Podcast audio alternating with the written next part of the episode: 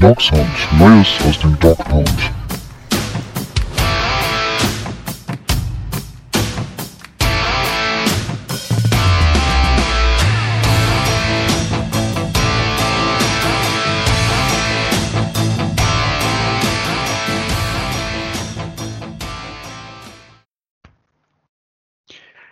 Herzlich willkommen zur neuen Folge Dog Sound.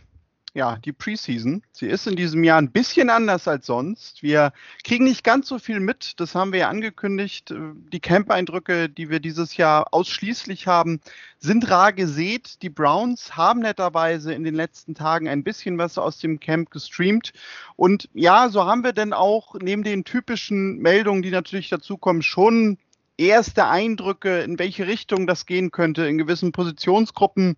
Da wollen wir aber in der nächsten Woche nochmal intensiver drüber sprechen. Dann wollen wir euch quasi so langsam vorbereiten, nochmal über den Raster Cutdown und unsere Predictions dazu sprechen. Wir wollen in den nächsten Wochen natürlich dann auch nochmal eine intensivere Vorbereitung machen, allgemein mit unseren Erwartungen. Heute gibt es eher nochmal so ein kleineres Roundup und das machen wir, ich glaube schon jetzt zum zweiten oder dritten Mal in diesen Wochen zu zweit, nämlich zusammen mit Mike. Hallo Mike. Hallo Daniel. Ja, Mike, ich habe es gerade gesagt, man konnte am Wochenende ein bisschen was mitbekommen, dadurch, dass die Cleveland Browns quasi einen eigenen Stream an den Start gebracht haben und man so ein paar Camp-Eindrücke bekommen hat. Ähm, ein prominenter Name, der auch in den Medien so ein bisschen aufflackerte, war Nick Chubb, wobei das nicht gerade sportliche Gründe hat. Mike, muss man sich da ein bisschen Sorgen machen? Ja, ich meine, die News jetzt, äh, wo alle Teams so in die, in die Padded Practices gehen, also tatsächlich mit dem ersten Kontakten, das sind leider auch immer die Zeiten, wo Verletzungen rumgehen. Das ist das erste Mal eine Belastung und äh, wenig überraschend reagieren Körper da immer unterschiedlich drauf. Hat ja schon etliche Teams hart getroffen, wenn ich da an die Cowboys denke mit Gerald McCoy und dem, glaube ich, kompletten gefühlten Knieriss, äh, der für das Jahr jetzt schon raus ist. Da sind die Browns bisher gut davon gekommen, auch wenn die News gestern, ähm, die rumkamen, natürlich kurz mal, ja, hat aufschrecken lassen mit dem Thema Nick Chubb ist im Concussion Protocol. Und es ist, wie soll man sagen, äh, ganz klassisch passiert, nämlich durch schlechtes Tackling. Äh, nämlich durch Mac Wilson, der Nick Chubb beim Tackling einfach mal am Nacken gepackt hat und dann so ein bisschen im Wrestling-Stil niedergerungen hat.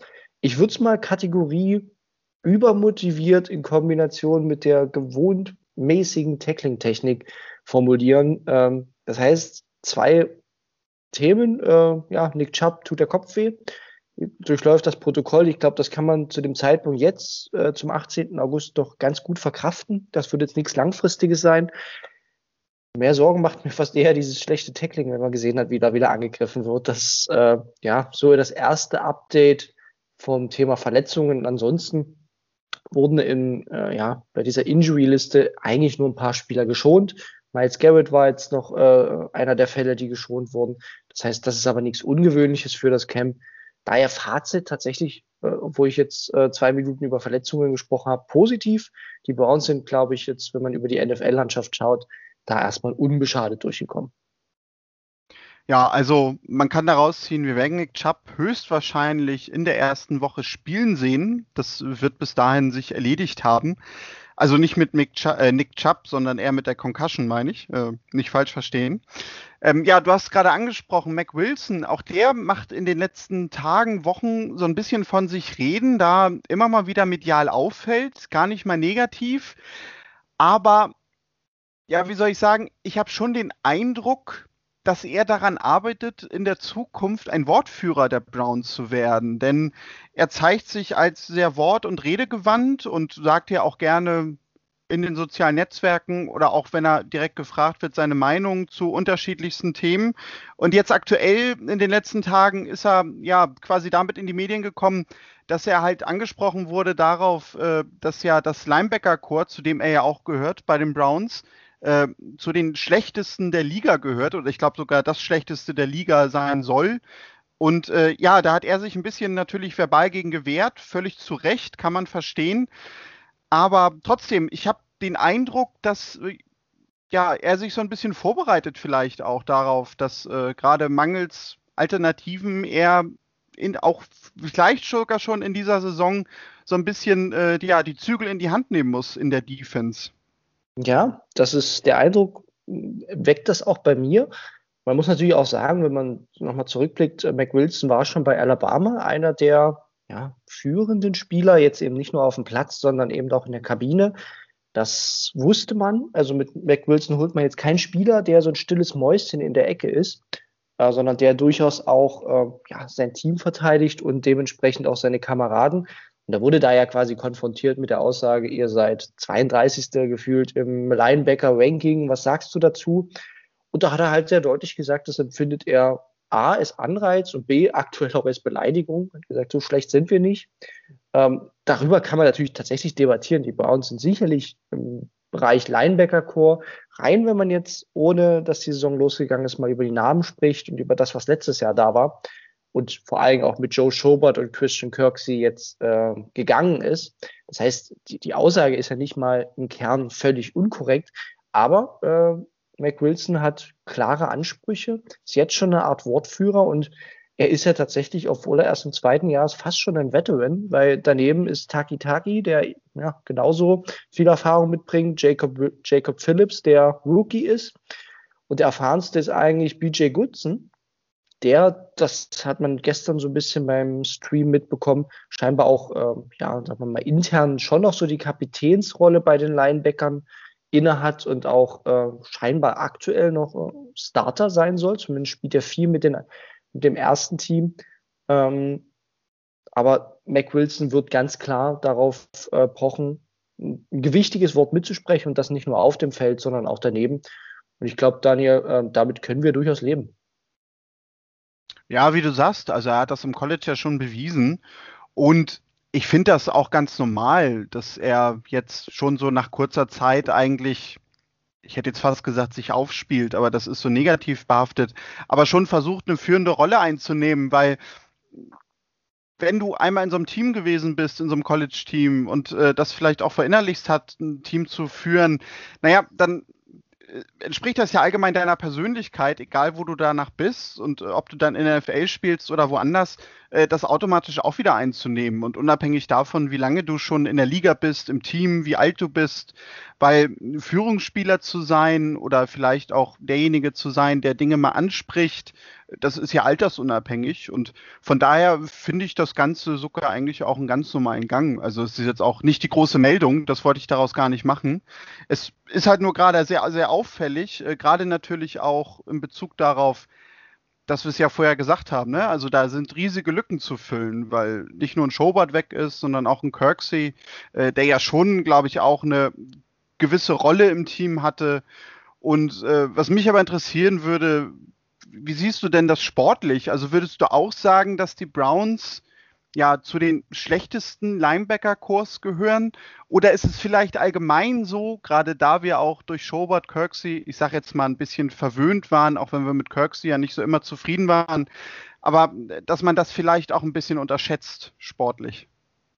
Ja, das ist eine gute Frage. Ich glaube, das ist, also für mich ist das neben dem Thema ähm, der offensiven Neustrukturierung und dem neuen Scheme, ist das eigentlich das große Thema der Defense weil wir eine Defensive Line haben, bei der wir relativ genau wissen, was da kommt. Ne? Da gibt es jetzt keine neuen Starter, eher nur im Idealfall mehr Konstanz und mehr Tiefe. Secondary ist bei den Safeties natürlich überarbeitet, aber ansonsten auch da Denzel Ward und Greedy Williams konstant. Und jetzt dann ist die, die große Frage, was machen die Linebacker? Ähm, und kann Mac Wilson und Taki Taki vielleicht noch mit Jacob Phillips eben dieses große Vakuum füllen? Kirksey, hast du schon gesagt, hat ja sportlich äh, in den letzten anderthalb Jahren quasi keine Bedeutung mehr gehabt durch die vielen Verletzungen, aber er war trotzdem Teamcaptain. Das darf man auch nicht ganz vergessen. Ne? Er war in der Zeit immer noch anwesend und offiziell Teamcaptain in dieser Zeit. Er ist auch weg und dann ist immer die Frage, wer dieses Vakuum übernimmt. Und deswegen, ich glaube, um Mac Wilson herum wird man das bauen. Wir werden, das hatten wir ja auch schon häufig besprochen, ohnehin nur zwei Linebacker sehen und dann ist immer ja so ein bisschen die Frage, gehst du, und das ist allgemein die große Diskussion, Pass Rush versus Coverage. Und die Browns gehen nun mal relativ stark in Richtung Pass Rush First. Aus meiner Sicht, also gerade auch mit der Miles Garrett Verlängerung, mit der Verpflichtung von einem Adrian Claiborne Und man war ja bewusst äh, durchaus auch lange jetzt äh, scheinbar noch in Verhandlungen mit, äh, mit Jadivian Clowney, hat da Angebote hinterlassen. Das heißt, man ist da schon gewillt, vorne die Foren zu verstärken. Und dann musst du zwangsläufig ja an einem gewissen Punkt sparen. Und ich habe da letzte Woche, ich glaube, das war ein Podcast äh, von, von James Wiebe oder mit James Wiebe, auch einen spannenden Satz äh, gehört, den ich durchaus auch so unterschreiben würde, nämlich wenn du bei den Linebackern jetzt kein Top 5 Talent hast, Top 10 Talent hast, dann geh lieber auf die Nummer zu sparen und, äh, und nimm das so als Position, die du am ehesten rausnimmst, weil da gibt's viel, viel Mittelmaß, sehr viel Mittelmaß in der Liga. Und die sind halt, wenn wir darüber sprechen, ob die Browns jetzt irgendwie Nummer 30 oder Nummer 22 sind, die sind halt nicht so weit einander, voneinander entfernt. Und das kannst du halt besser ausgleichen, wenn du eine Top 5 D-Line hast. Also die Frage, also ich sehe diese Unit durchaus kritisch, äh, vor allem auch in, in Sachen Tackling und, und One-Stopping. Da bin ich sehr gespannt, ob man das gut hinbekommt. In Coverage mache ich mir fast weniger Sorgen, muss ich ehrlich sagen. Ich glaube, da haben wir gute Anlagen, äh, gerade mit Mac Wilson. Von daher ist die Frage, wie sich das im Gesamtkonstrukt auswirkt. Und wenn wir da Nummer 30 sind, dann kann man das vor der Saison so bewerten. Die Frage ist ja, welcher, welchen Impact das so auf das Spiel tatsächlich hat. Und ja, würde mich natürlich auch interessieren, wie du das bewertest. Na, ich gehe mal auf den Punkt ein, was du gerade so nebenbei erwähnt hast, nämlich, dass wir höchstwahrscheinlich in der Regel zwei Linebacker sehen werden und das ja eigentlich zu dem klassischen Football-System, so wie wir es eigentlich alle mal kennengelernt haben, ja sehr untypisch ist. Nämlich wir kennen das ja eigentlich, dass in der Regel drei Linebacker draufstehen. Und das ist so ein bisschen der Punkt, wo ich ansetzen würde, weil ich nämlich erwarte, beziehungsweise irgendwie das Gefühl habe, dass es auch sein kann, dass wir ein komplett anderes System sehen, so wie wir es einfach kennen bisher. Und ja, dass man daran vielleicht auch äh, gar nicht mehr so wirklich klassifizieren muss nachher in der Defense, äh, ist das ein Linebacker oder nicht, sondern was ich sagen will, ist, ich glaube, dass da die Übergänge einfach fließender werden. Ja. Das ist ja nicht nur etwas, was bei den Browns zu erwarten ist, sondern das sehen wir eigentlich in den letzten Jahren schon bei verschiedenen Teams, äh, dass die Linebacker-Position anders interpretiert wird, dass auch gerade Teams immer häufiger nur noch zwei Linebacker äh, auf dem Feld stehen haben und dadurch natürlich auch die Rollenverteilung eine ganz andere ist. Und das ist so ein bisschen der Punkt, wo ich eigentlich sagen kann, das entspannt mich so ein bisschen dabei, weil ich glaube, dass man da einfach versucht, Lücken über andere Positionsgruppen zu füllen. Richtig. Und das wird vor allem ja auch die, also Cornerbacks, vor allem die Slot- und Nickel-Cornerbacks äh, einfach betreffen. Und da haben die Browns ja wiederum investiert ähm, eben mit einem Kevin Johnson. Und ähm, da haben wir ja auch noch so Spieler, denen ich das zutraue, eben wie einem Red Wine, der letztes Jahr Rookie war, gute Ansätze gezeigt hat. Der wird sicherlich jetzt äh, nicht zwangsläufig starten. Das muss er auch gar nicht. Äh, dazu hat man den Grant Delpit geholt, der, wenn wir über die Mitte des Felds sprechen, hervorragend in Coverage ist und quasi ja auch fast eine, fast eine Figur wie ein Linebacker hat. Vielleicht noch ein bisschen schmal, aber von der Größe, von der Range her viel mitbringt. Und am Ende geht's das wissen wir auch, kann man immer viel über Schemes sprechen. Am Ende geht es ja um die Matchups. Und ja, ich mache mir Sorgen, wenn die Browns äh, in Woche 1 gegen die Ravens spielen mit den starken Tight Ends und äh, diese Matchups wahrscheinlich jetzt erstmal nicht Richtung Cleveland zeigen. Ähm, aber das ist ja auch ein Entwicklungspfad und ich glaube, scheme-technisch bereitet man sich, äh, und das hat man ja mit, ähm, mit dem neuen Defensive Coordinator auch klar gesagt, eben auf diese ähm, es geht man immer weiter weg von dieser Base-Defense und von der 4-3 Base, sondern immer stärker eben zur Nickel-Defense über, einfach weil das der allgemeine Trend in der NFL ist. Es ist eine Pass-Heavy Pass -heavy League. Es wird immer mehr gepasst. Du brauchst Spieler, die auch covern können. Und Linebacker sind naturgemäß ja eher die, die, die Laufverteidiger und haben ihre Limitation häufig, wenn man über die große Masse in der NFL schaut, eben in der Passverteidigung. Und die Browns setzen ja schon auf. Wie gesagt, Mac Wilson war ein klarer Draft in Richtung Pass-Coverage. Da wusste man, na, Laufverteidigung ist nicht so seins. Dafür hatte man dann eine Taki-Taki geholt. Und äh, ähnlich bewerte ich das jetzt ehrlich gesagt auch bei dem Jacob Phillips, der da auch, äh, ja gut, der ist in beiden Bereichen noch ein Stück weit limitiert. Oder von einem Grant Delpit eben. Ne? Also ich gefühlt äh, erkenne da auch ein Konzept dahinter, wo man hin will in der Weiterentwicklung dieser Defense. Und das ist eine durchaus sehr moderne Ausrichtung, die man hier geht.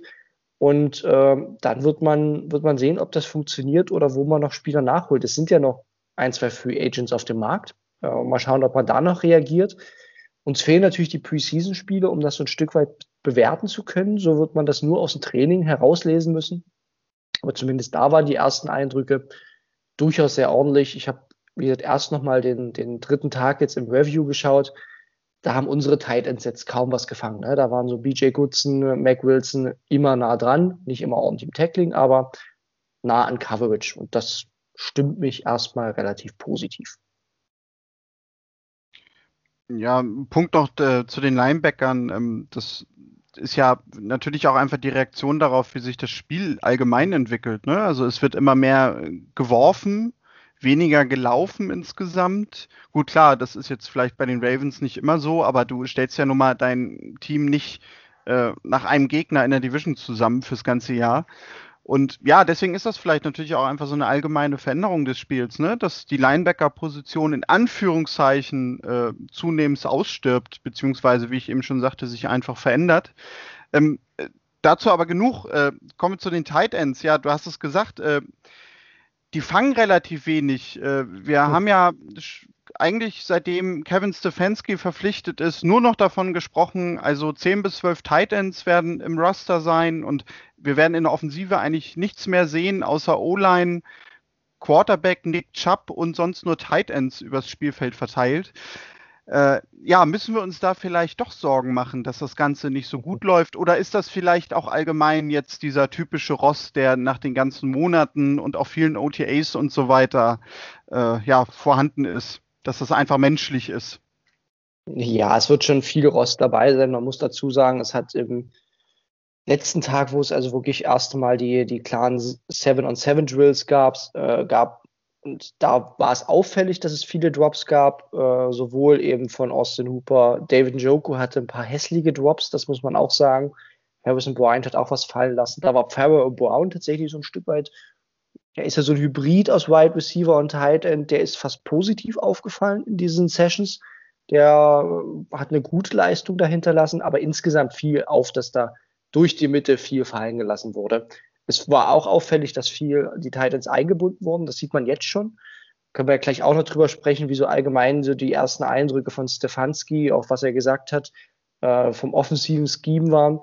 Ähm, aber die Titans hatten Probleme. Man muss, wie gesagt, die, die Umstände berücksichtigen. Es war so ziemlich das erste Mal, dass die aktiv in Drills mit Coverage fangen mussten. Es hat geregnet, ne, nasse Bälle dazu. Ähm, trotzdem, das haben auch, äh, hat auch Segura klar gesagt, äh, ein paar Bälle hättest du fangen müssen.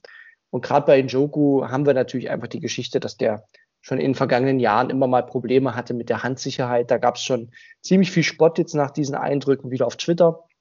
Ich hoffe einfach, davon lässt er sich jetzt erstmal nicht, nicht irritieren, sondern arbeitet einfach weiter dran.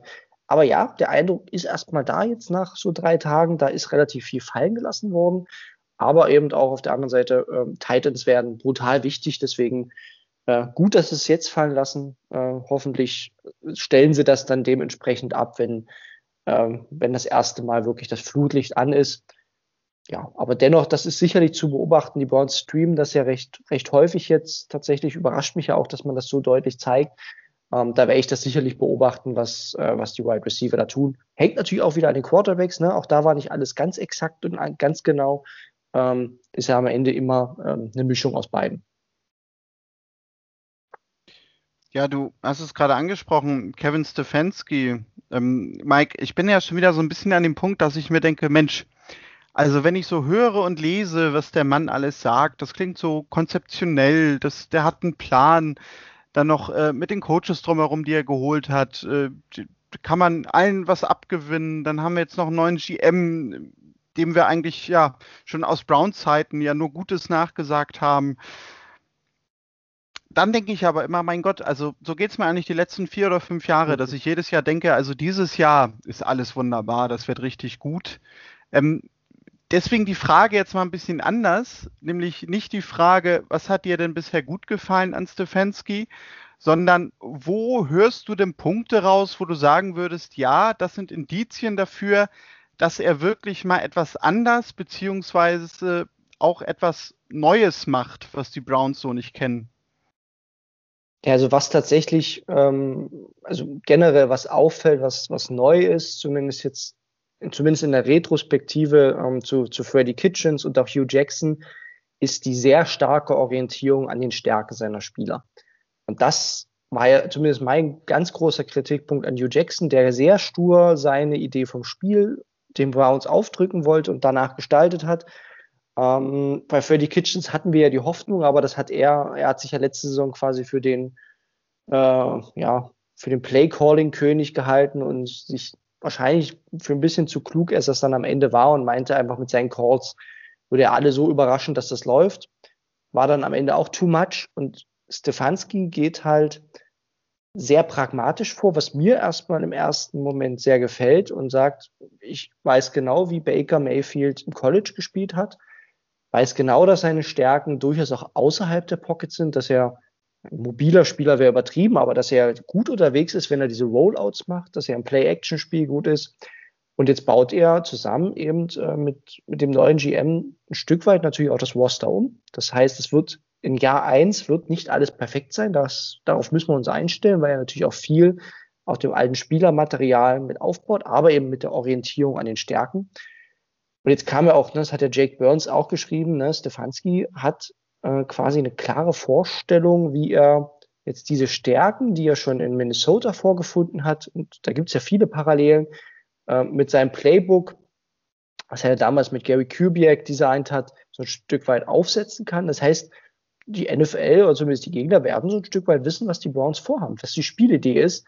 Ändert aber nichts daran, dass das äh, nicht so einfach zu verteidigen ist, sondern dass es mit dem, mit dem starken Fokus auf Play-Action, äh, mit den Tight-End-Moves, wo du nie weißt, äh, blocken sie oder laufen sie, das hat viel Potenzial, eben schwer ausrechenbar zu sein, obwohl man genau weiß, was der Ansatz ist. Das ist so ein bisschen das, was Sean McVay berühmt gemacht hat ähm, der immer die gleiche Formation gespielt hat und man wusste trotzdem nicht, was passiert. Und ähnliches sehe ich halt hier. Also zwar mit, äh, kann man jetzt nicht komplett vergleichen, aber es ist zumindest von der Philosophie ähnlich. Und mir imponiert, wie gesagt, die starke Orientierung an den Stärken und auch der Schwächen der Spieler, dass er genau weiß, äh, was Baker Mayfield eben nicht ist. Und er ist eben, äh, Baker Mayfield ist ein Spieler, der den Ball schnell loswerden muss, weil er ansonsten mitunter auf dumme Ideen kommt und der aber gleichzeitig, wenn du ihm Rollouts gibt, mit dieser Genauigkeit einfach eine echte Waffe ist. Und das ist, glaube ich, wenn ich das auf den Punkt bringen müsste, das Element, wo ich sage, das ist genau das, was Baker Mayfield braucht und damit das äh, Gesicht der Franchise. Und er setzt bei ihm an, das fängt beim Techniktraining an, ähm, nochmal die, die Fußkontrolle, die er mit äh, Alex van Pelt wirklich äh, neu justiert hat. Da sieht man wirklich Veränderungen, wie sich Baker gibt. Und ja, das, das sind erstmal sind das jetzt nicht die super fancy Elemente, wie wir es jetzt bei Freddy Kitchens letztes Jahr mit der Wishbone-Formation gesehen haben. Äh, er versucht da nichts ganz, ganz mega Innovatives, aber ähm, basierend auf dem Themen, mit denen er Erfolg hatte, baut er hier das Roster um und nutzt gleichzeitig die Stärken der Spieler. Das ist so in, in drei Bullet Points das, was mir an Stefanski gefällt. Und daher ähm, ja, bin ich gespannt, ob du Punkte hast, wo du jetzt schon sagst, na, da bin ich kritisch oder ob, der, ob das bei dir bisher auch so positiv ist. Na, nee, sagte ich ja gerade. Also ich, ich bin da sehr, sehr positiv, dass ich da halt selber schon wieder ein bisschen versuche, mich zu bremsen, eben weil ich mir die letzten Jahre oder wir uns ja alle immer gesagt haben, Mensch, das kann ja gar nicht schief gehen. Ähm, ich stimme da eigentlich voll und ganz mit dir überein. Also ich finde seine Spielidee sehr interessant und sehr gut weil er halt äh, nicht darauf setzt, äh, ja, möglichst viel auszuprobieren, sondern es eher aus meiner Sicht darum geht, eine bestimmte Spielidee zu haben und äh, da aber so viele Varianten wie möglich einzubauen. Das ist ja letztendlich nämlich genau das, äh, was die Rams so ein bisschen gemacht haben in den letzten Jahren. Und äh, von daher überzeugt mich das wirklich komplett. Und auch der Ansatz äh, an Spielern, etwas zu verändern, wie gerade zum Beispiel Baker Mayfield. Äh, das ist, glaube ich, das Beste, was ihm jetzt nämlich passieren konnte, habe ich so gedacht, dass jetzt so dieser komplett personelle Umbruch kam und er so ein bisschen aus dieser, ich nenne es jetzt mal Komfortzone raus ist, die ihm Freddy Kitchens ihm vielleicht auch in den zwei Jahren gegeben hat und dass er jetzt nochmal wirklich einen komplett anderen Impuls hat, Leute, die er nicht kennt, die deswegen mit ihm anders umgehen, was aber auch ihn dazu zwingt natürlich, dass er anders sich vielleicht auch im Training präsentieren muss. Jetzt gar nicht mal unbedingt, weil er sich denkt, also Case Keenum äh, wird mich definitiv verdrängen oder das ist hier ein 50-50-Battle, aber dass er vielleicht schon weiß, also gut, das geht ja alles bei null los und äh, wenn ich so gar nicht meine Leistung bringe, dann kann es eben am Ende doch mal sein, dass ich vielleicht äh, auf der Bank sitze, womit ich jetzt nicht, wie gesagt, nicht ein Quarterback-Battle irgendwie öffnen will, sondern es geht mir jetzt so rein um die Theorie, ne? um, um die Gedanken, was du im Spieler auslöst. Wenn du natürlich einfach Leute hast, ja, die du so im Umgang gar nicht weiter kennst und du natürlich als Sportler einfach äh, dich beweisen möchtest. Und da glaube ich nämlich auch, das ist auch für viele andere Spieler nochmal sehr, sehr gut. Da würde ich ja auch so einen Miles Garrett nehmen, der glaube ich auch jemand ist, der natürlich ein unfassbar hohes Potenzial hat, der glaube ich aber auch ein bisschen gekitzelt werden muss einfach. Da würde ich auch gerade so einen Jarvis Landry und einen Odell Beckham Jr. mit reinnehmen, die sich ja auch nochmal immer gerne so ein bisschen ja, ich will sie jetzt nicht äh, als, als faul bezeichnen, aber hm. die natürlich schon sich so ein bisschen auch gerne mal in so eine Bequemlichkeit einfach begeben. Ne? So nach dem mhm. Motto, alle finden uns toll, alle finden uns gut. Und von daher habe ich nämlich auch noch so gedacht, also gerade so dieses dritte Jahr Baker Mayfield-Ära, nenne ich es jetzt mal, ist, glaube ich, der perfekte Zeitpunkt, um diesen komplett, kompletten Wechsel nochmal gehabt zu haben und jemanden zu haben, der eine Spielidee mitbringt, äh, wo er sagt, äh, wir wollen hier nicht irgendwelche großen Experimente angehen, so wie es ja denn leider teilweise wirklich ein Freddy Kitchens versucht hat, sondern wir bauen hier eine Offense zusammen, die dir aber gleichzeitig entspricht. Und genau. wir wissen es nun mal, der Quarterback ist und bleibt die wichtigste Person in so einer Offense. Genau. Lange Rede, kurzer Sinn, ich bin zufrieden. nee, völlig richtig. Und man muss ja auch sagen, jetzt mit Kritik um sich zu werfen, ist zu dem Zeitpunkt bei dem neuen Coach natürlich auch schwierig. Äh, was will, also wenn er jetzt nicht gerade wirklich dumme Aussagen äh, bei Interviews macht, und das tut er nicht, äh, dann, dann kann man ja erstmal auch nichts kritisieren. Es ist ein neuer Coach, die bei uns glauben an ihn. Interviews hat man ordentlich durchgeführt damals. Ähm, das Konzept wirkt erstmal ne, auf uns schlüssig. Es ist jetzt kein rückschrittliches Konzept, dass er sagt, ich will äh, 50 Mal den Ball, Ball laufen im Spiel oder irgendwie jetzt eine ganz oldschool Offense laufen. Ähm, das macht er alles nicht. Er hat eine moderne Orientierung. All das, ob das jetzt funktioniert und auch wie das, wie das Play-Calling und die In-Game Decisions sind, das, das weiß natürlich jetzt keiner. Und das sind ja am Ende die Themen, wo ein Coach, äh, ja, wo bisher unsere Coaches immer grandios gescheitert sind, zumindest mit diesem Game Management und wo man, da wird man noch abwarten müssen, wie das läuft. Da ist er auch natürlich erstmal relativ neu darin. Ne? Das ist für ihn auch ähm, ja, es ist ein Rookie-Head Coach. Ne? Das müssen wir bei allem immer noch berücksichtigen. Aber es kam ja jetzt auch gestern die neue Folge Building the Browns raus. In der Art, wie er Teamführung versteht, äh, ist er sehr pragmatisch, äh, motivierend. Das ist, äh, also da sieht man auch so ein Stück weit äh, diese Ansätze eben von den Sean McVay. McVay ist zwar auch nochmal äh, noch mal eine Kategorie anders, einfach weil er ja, äh, wirklich ein krasser Typ ist, kann man auch nochmal sagen. Ähm, aber er hat auch eine sehr pragmatische und gleichzeitig motivierende Art. Damit moderne Führungsansätze, das gefällt mir erstmal grundsätzlich. Das kam jetzt ja auch nochmal raus, wie professionell er erstmal die ganze Corona-Situation handelt und das Thema Black Lives Matter äh, von den Browns. Das ist alles, äh, da, da kann man als Fan erstmal nichts kritisieren, wenn man da vernünftig unterwegs ist. Und von daher, ähm, ja, werden wir am Ende ohnehin abwarten müssen, um ähm, Stefanski bewerten zu können. Der Auftakt ist auf jeden Fall gelungen.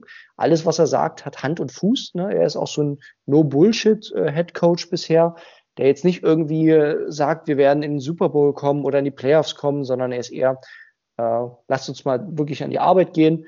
Und das ist ja auch der Ansatz, den er mit Baker fährt. Also wie viele Interviews haben wir denn von Baker in den letzten Wochen gesehen? Also vergleichsweise wenige. Und wenn dann, hat Baker mal wirklich zu sozialen Themen was gesagt, wo ich sage, das, das ist sein gutes Recht. Und das hat er auch immer, äh, fand ich, mit einer sehr positiven äh, Meinung geäußert.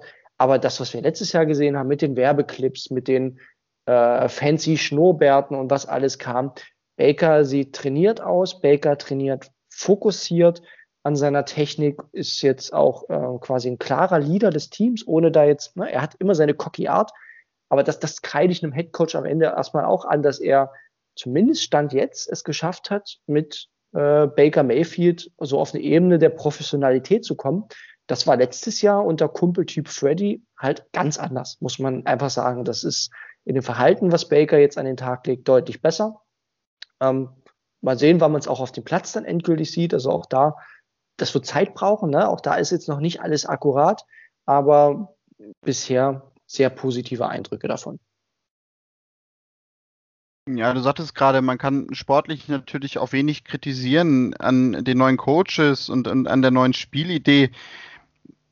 Da fehlt natürlich auch einfach die Preseason für. Also du kannst, klar, du kannst in der Preseason nie dann gleich sagen, das ist jetzt gut oder schlecht, was die da auf den Platz bringen, weil dafür natürlich einfach größtenteils ein komplett anderes Team spielt. Aber du kannst ja schon immer mal Sachen ableiten, herleiten, dadurch, dass du vielleicht dann doch mal die Starter für einen Drive siehst oder so, dass du zumindest natürlich so Tendenzen, Eindrücke gewinnst. Und das fehlt natürlich auch einfach dieses Jahr komplett. Das kommt auch noch hinzu, gerade in dem Punkt, finde ich. Ja, und gerade in Elementen, also eine Preseason wäre natürlich dieses Jahr insofern spannend gewesen, weil wir da so ein paar Punkte gesehen hätten, gerade ne, diese neue Starting Offensive Line mit zwei neuen Tackles, vielleicht sogar noch einem neuen Guard, je nachdem, wer sich dann doch auf, jetzt aktuell scheint sehr deutlich, äh, White Teller zu sein, der sich durchsetzen wird, aufgrund des äh, Rückzugs äh, und quasi äh, ja, des Opt-outs von Drew Forbes ist das ja relativ entschieden, wenn Nick Harris, äh, unser Rookie Center, da jetzt nicht eine enorme Performance hinlegt im Camp, ist das ja entschieden. Aber man würde es natürlich gern sehen, wie einfach zwei neue Tackles mit Baker zusammen, wie das so performt und wie auch äh, das allgemein aussieht. Da werden wir uns gedulden müssen. Deswegen ist, glaube ich, auch dieses Jahr die Nervosität vor Woche eins äh, wahrscheinlich so groß wie noch nie, wie das Ganze denn dann real aussieht. Auch mit dem neuen Fullback und all. Das sind ja so viele Elemente, die sich doch in den kleinen Bereichen geändert haben. Da wäre eine Preseason jetzt nicht ganz verkehrt gewesen, aber wie gesagt, unter den Umständen kann man da gut drauf verzichten. Und ich bin zumindest froh, dass die Browns relativ transparent jetzt ähm, doch das Training Camp zeigen. Fehlt dir die Preseason eigentlich doch auch emotional? Mhm. Weil, also ich sag da gleich was zu, sonst, aber bei mir habe ich nämlich festgestellt, ist es so. Ach so, das, nee, erstaunlich. Mir fehlt es äh, überhaupt nicht. Also ich habe jetzt, äh, ich glaube, jetzt wäre ja jetzt, wären, jetzt wären ja die ersten Preseason-Spiele gewesen. Äh, ich habe nicht mal dran gedacht. Ähm, und ich bin ganz ehrlich, die haben halt, das war ja auch letztes Jahr so, wenn die jetzt nicht gerade wirklich zu einer Zeit kommen, wo man nebenbei schauen kann. Also ich bin für Preseason, kann ich auch offen sagen, noch nie aufgestanden irgendwie nachts. Habe ich noch nie gemacht, wenn dann im Nachhinein mal kurz so äh, kurz durchgeschaut. Ähm, aber man nimmt ja daraus, wenn überhaupt so, also einzelne kleine Camp-Battles mit und das, äh, das werden wir wahrscheinlich in den nächsten Folgen noch genauer besprechen. Die Browns haben ja gar nicht so unfassbar viele Camp Battles dieses Jahr. Auch aufgrund wahrscheinlich der Corona-Situation. Aber das Roster, von den 53 Leuten, sind so 45 bis vielleicht sogar 47 eigentlich fix. Also es gibt nicht so unfassbar viele Fragen. Ähm, und daher bin ich da, also auch emotional in Vorbereitung auf die Saison, bisher tatsächlich nicht, nicht irritiert, dass das fehlt. Aber dir geht es scheinbar anders. Ja, also ich habe das jetzt erst festgestellt. Ich habe vorher ja auch gedacht, als sie das abgesagt haben, naja, das macht nichts. Aber mir fehlt äh, ja dann doch irgendwie der Ansatz, äh, sich auf die Saison in Anführungszeichen emotional vorzubereiten. Also wir haben jetzt Mitte August, es geht eigentlich in ein paar Tagen, wenn man so will, los. Aber ich habe da bisher irgendwie null emotionale Bindung an diese NFL-Saison so ja. in Sachen Vorfreude und sowas. Und ich glaube, da war die Preseason dann doch ein sehr extremer Punkt, weil alleine dadurch, dass du die Spieler mal wieder alle gesehen hast, dass du irgendwie Spielsituationen mal wieder mhm. gesehen hast, gerade bei den Browns speziell, äh, das fehlt mir dann doch schon extrem. Und da habe ich mir dann so gedacht, also das ist dann, glaube ich, einfach der Punkt, wodurch ich einfach dieses Jahr diese Probleme habe. Nun werden da draußen wahrscheinlich ganz viele sagen, ja, ja, das merkt man auch, ne? weil äh, ihr, mhm. ihr äh, schwächelt ja hier richtig mit den Aufnahmen. Nee, daran liegt das nicht, sondern äh, das hat wirklich leider terminliche Gründe diesen Sommer.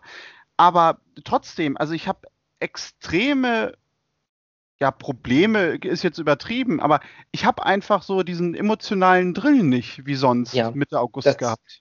Das ist tatsächlich bei mir ähnlich. Also, ähm, also mir fehlen Preseason-Spiele nicht, aber ja, diese, dieses ganz heiß sein auf, äh, auf jetzt den Saisonstart und wie gesagt, letztes Jahr ähm, Mitte, Ende August hatten wir ja auch schon ganz viele andere Themen besprochen jetzt quasi, ne? Und äh, im Detail draufgegangen. Ich, ich, wir hatten in der Vorbesprechung ja auch schon gesagt, dass auch wir uns jetzt noch ein bisschen, äh, gerade wenn das jetzt in Richtung Roster-Cuts geht, tatsächlich auch noch mal ein bisschen reinfinden müssen. Wer ist da? Wer hat da überhaupt jetzt aktuell die Nase vorn und wie sehen wir das? Also auch überhaupt erstmal zu einer internen Einschätzung kommen, um das dann bewerten zu können. Auch das, das stimmt, das fehlt mir auch. Und bei mir, das kann ich aber sagen, was aber deswegen anders, weil bei mir immer so dieser Auftakt zur Football-Saison zumeist mit dem College-Football begann. Und das geht ja meist, ich glaube, das wäre nächste Woche dann losgegangen äh, Ende August los, also schon so ein, zwei vor, Wochen vor der NFL. Und das war bei mir dann meist dieser emotionale Start, wo ich gesagt habe, jetzt geht's mal richtig los. Ähm, das ist natürlich dieses Jahr auch nicht, deswegen ist es natürlich noch schwieriger. Und ich glaube persönlich, das wird auch erst relativ spät kommen. Äh, wahrscheinlich erst, wenn man so wirklich das finale Roster kennt und man sich jetzt wirklich schon mit dem ersten Gegner, den Ravens, beschäftigt, dann wird wahrscheinlich auch mehr NFL Network wieder geschaut. Hard Knocks hat mir jetzt wieder ein bisschen geholfen, auch wenn es jetzt erstmal natürlich eine starke Corona-Folge war. Aber es gehört ja auch so ein bisschen zur Tradition. Hard Knocks so ein bisschen als Auftakt. Ähm, dieses Jahr ist es ja Los Angeles, aber ja, äh, mir geht's ähnlich und die ganz große Vorfreude ist vielleicht falsch, weil ich freue mich schon enorm, wieder Football sehen zu können. Aber es ist ein anderes Gefühl als in den anderen Jahren auch, und das vermute ich jetzt mal bei mir, wird bei dir vielleicht ähnlich sein, einfach weil ich ganz lange das von mir so bewertet habe, na mal schauen, ob die Saison überhaupt startet. Da sind wir uns ja, glaube ich, jetzt mittlerweile sehr sicher, dass das startet. Aber ich glaube, bis vor zwei Wochen hätte ich das äh, irgendwie mit 60, 40, 70, 30 tituliert. Und da hat man im Hinterkopf natürlich, freu dich mal nicht so sehr. Mal schauen, ob es überhaupt stattfindet. Ich glaube, das spielt auch eine Rolle. Ja, gut, da hast du natürlich recht, das stimmt. Wobei, das habe ich jetzt aber auch mittlerweile abgelegt. Also da bin ich mir auch sehr, sehr sicher, dass die Saison starten wird. Genau, wobei ich mir noch nicht sicher bin, haben die Browns schon verlauten lassen, ob Fans ins Stadion dürfen? Ich habe heute nur von den Chiefs mitbekommen, die planen mit 22 Prozent. Ich glaube, die Browns aktuell noch null oder gibt es da andere Aussagen? Habe ich zumindest noch nichts gelesen. Nee, also es gab ja jetzt ein Interview mit Jimmy Haslam letztens, äh, der sich ja zum Beispiel auch dazu geäußert hat, äh, in Sachen Black Lives Matter und, und Knien bei der Hymne, dass das für ihn kein Problem ist und die Spieler das auch machen können. Fand ich jetzt an sich auch keine große Meldung, weil er hat das ja eigentlich immer schon zugelassen, wenn ich mich richtig zurückerinnere. Aber ich, also ich meine auch da nichts Konkretes gelesen hm. zu haben, wie man da vorgehen will. Ich okay, kann mir ich aber auch gerade nochmal nachgelesen. Also tatsächlich, die Haslims haben gesagt, es gibt noch keine finale Entscheidung, aber auch, weil der Gouverneur von Ohio da noch kein finales Wort gesprochen hat. Der hat da wohl ein relativ gewichtiges Wort, ähm, weil die können es meines Wissens nach auch generell verbieten, äh, solche Sportevents, also mit Fans zumindest. Mhm. Heißt, ähm, dass äh, da wartet man wahrscheinlich ab, bis der Governor eine, eine Aussage getroffen hat. Und ja, da, da macht es natürlich Sinn, dass sie sich jetzt nicht aus dem Fenster lehnen. Verstehe ich dann auch. Mhm. Ja, das wäre auch, das wollte ich gerade sagen, das wäre jetzt meine Theorie gewesen, dass man da nichts Konkretes sagt, weil man halt auch von der Politik noch nichts gehört hat. Genau. Äh, ja, aber genau, das trifft dann zu. Ja, in Kalifornien war es doch, glaube ich, auch so, ne, dass der Gouverneur schon relativ früh im Sommer gesagt hat, also irgendwie bis, ich glaube, Ende Oktober oder sowas äh, will ich keine Sportevents mit Zuschauern in, in Kalifornien haben. Genau. Also du hast recht, also die haben die Macht schon, dass sie sagen können, nee, nee, also das ist im ganzen Bundesstaat nicht möglich. Richtig, deswegen sind die Raiders und auch äh, Los Angeles ja schon äh, be sich bewusst, dass es komplett leere Stadien geben wird. Gesagt, die Raiders sind deswegen extra umgezogen. Ja, stimmt, ja, genau. Aber ja, aber die haben auch schon gesagt, im neuen Stadion wird es keine Fans geben. Ähm, deswegen, es gibt schon ja erste Teams, die haben das verkündet. Äh, andere planen mit gewissen Kapazitäten irgendwo um 20 Prozent. Wir wissen seit heute, die Chiefs planen mit 22 Prozent gegen die Bengals. Ja, viel mehr wollen die Bengals wahrscheinlich eh nicht sehen. Von daher äh, passt das auch ganz gut. Ja, wir werden abwarten müssen. Ja, ich, ich warte ja immer noch auf die legendäre Meldung, dass die Jaguars nur die Hälfte des Stadions füllen wollen. Weil ich glaube, dann geht die Häme los und sämtliche NFL-Memes-Accounts äh, werden aktiv werden. Aber ja, äh, wir werden sehen, was da noch so kommt. Mike, sonst noch irgendwas, was wir aus den letzten Tagen besprechen müssen? Nee, tatsächlich nicht. Also es werden natürlich jetzt immer mehr News kommen. Gleichzeitig werden wir uns natürlich jetzt in den nächsten äh, Folgen intensiver jetzt mit dem Roster tatsächlich nochmal auseinandersetzen für die finalen Roster-Cuts und den Ausblick auf die Saison. Aber tatsächlich aktuell schaut man gespannt auf die Camp-Situation. Äh, da soll es, glaube ich, heute die nächste Folge geben. Kann man immer mal parallel auf den Seiten der Browns das Ganze gestreamt oder im Nachhinein sehen.